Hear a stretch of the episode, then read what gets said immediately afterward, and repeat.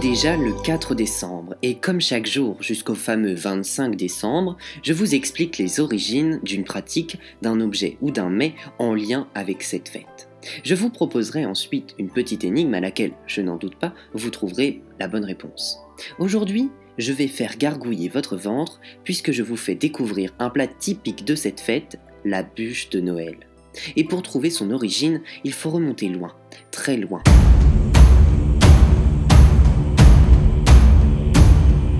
En effet, durant les fêtes du solstice d'hiver, le 21 décembre, jour le plus court de l'année, les hommes qui craignaient qu'à force que le jour se raccourcisse, le soleil disparaisse, allumaient de grands brasiers en l'honneur du soleil et de la lumière pour conjurer le sort.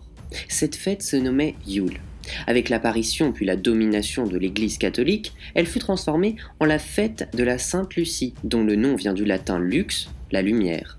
On la célèbre alors les 13 décembre mais c'est véritablement au XIe siècle que s'installe cette coutume.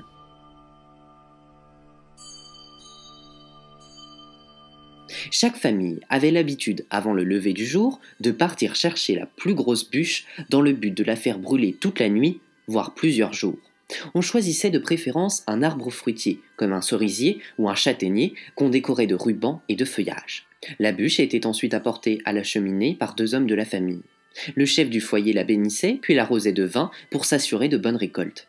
Enfin, on la saupoudrait de sel, afin cette fois de se protéger des sorcières.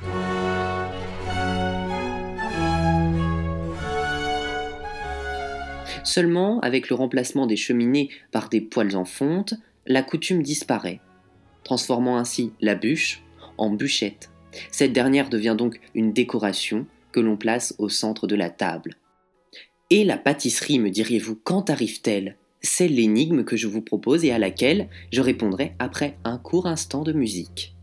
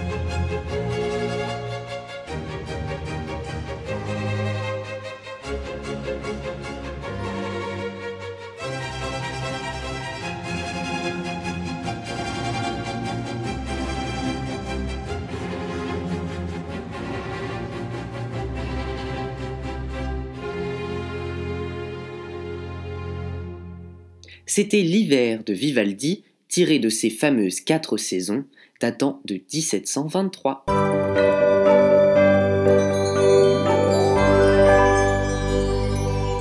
Je reviens donc à mon histoire et plus précisément à mon énigme. Quand sommes-nous passés du bout de bois à la pâtisserie qu'est celle de la bûche de Noël?